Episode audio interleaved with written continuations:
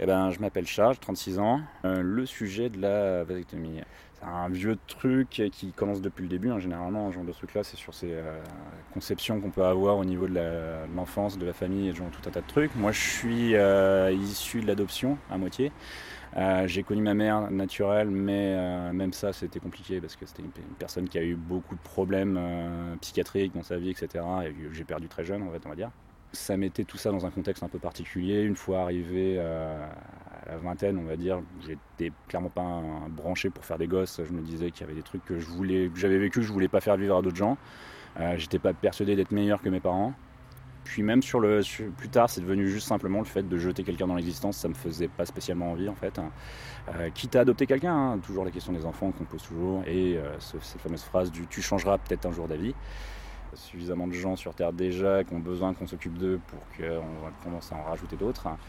Tout le discours sur euh, oui mais c'est pas pareil si c'est pas les tiens, tu t'en rendras compte, tu changeras d'avis, etc. Ça, ça m'a toujours passé, mais vraiment au-dessus de la tête complètement, parce que j'ai pas du tout ce genre de construction-là en fait dans, les rapports familiaux en fait. Puis euh, à 30 ans, j'ai commencé à, consulter pour, euh, pour faire une vasectomie.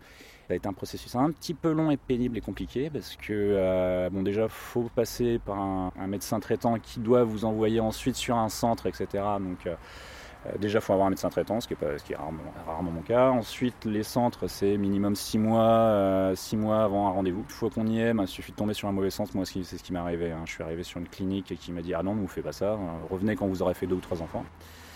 Euh, donc on reprend, euh, on réessaye de reprendre euh, contact avec un autre centre, etc. En, tout et pour tout, entre le moment où ça s'est fait, enfin le moment où j'ai pris la décision de le faire et le moment où ça s'est fait, il s'est passé un an et demi de file d'attente, de, rendez-vous, etc., etc. Moi, ça a été un peu particulier, c'est-à-dire que donc j'avais eu cette première mésaventure, j'avais repris rendez-vous, j'avais eu un premier entretien ensuite avec, ça, avec la psychologue qui était une, dame assez marrante, euh, féministe, euh, très hardline, qui me parlait de ses trucs et de ses combats et de ses machins depuis les années 70. On était tombé très, très d'accord très rapidement sur beaucoup de choses, etc. Et en fait, comme je lui avais un peu parlé de euh, mon, passif, etc., et que de toute façon mon ordonnance datait d'un certain temps, c'était une démarche qui était, qui était activée depuis plus de, depuis plus de six mois, bientôt un an en fait à ce moment-là. Elle m'a dit oui, bah écoutez, ça on peut vous faire accélérer la, procédure dès maintenant parce que, euh, parce que là, oui, effectivement, vous avez bien ce, ce temps de truc, puis bon, là, c'est validé, c'est tamponné, etc. Et donc, elle me fait un mot en, parallèle pour, euh, pour le rendez-vous qui vient juste après avec la, la, la Toubib hein, qui, qui, allait faire euh, cette intervention. Et qui a regardé ça, m'a dit c'est quoi ça? J'ai fait bah, je lui explique.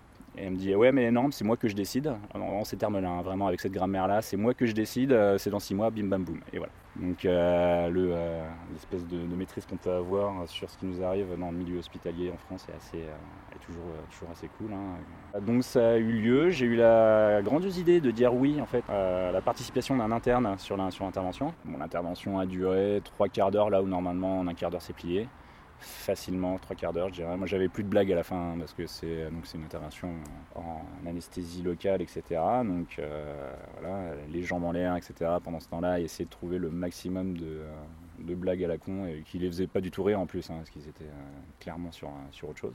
Je suis retourné au boulot dans la foulée parce que j'avais mon café à l'époque qui était juste en face du centre Simone Veil. J'ai évité d'éternuer pendant une semaine et puis c'était rendu quoi. Bah, là, en l'occurrence, oui, le fait d'avoir dit oui euh, à l'interne, à l'intérieur, c'était pas bien fait, on va dire. Hein. C'est-à-dire que j'ai du tissu cicatriciel, en veux-tu, en voilà là-dedans. Ça reste encore un, lieu, un endroit douloureux hein, aujourd'hui. Hein. Mais euh, sinon, en dehors de ça, oui, RAS pour le moment.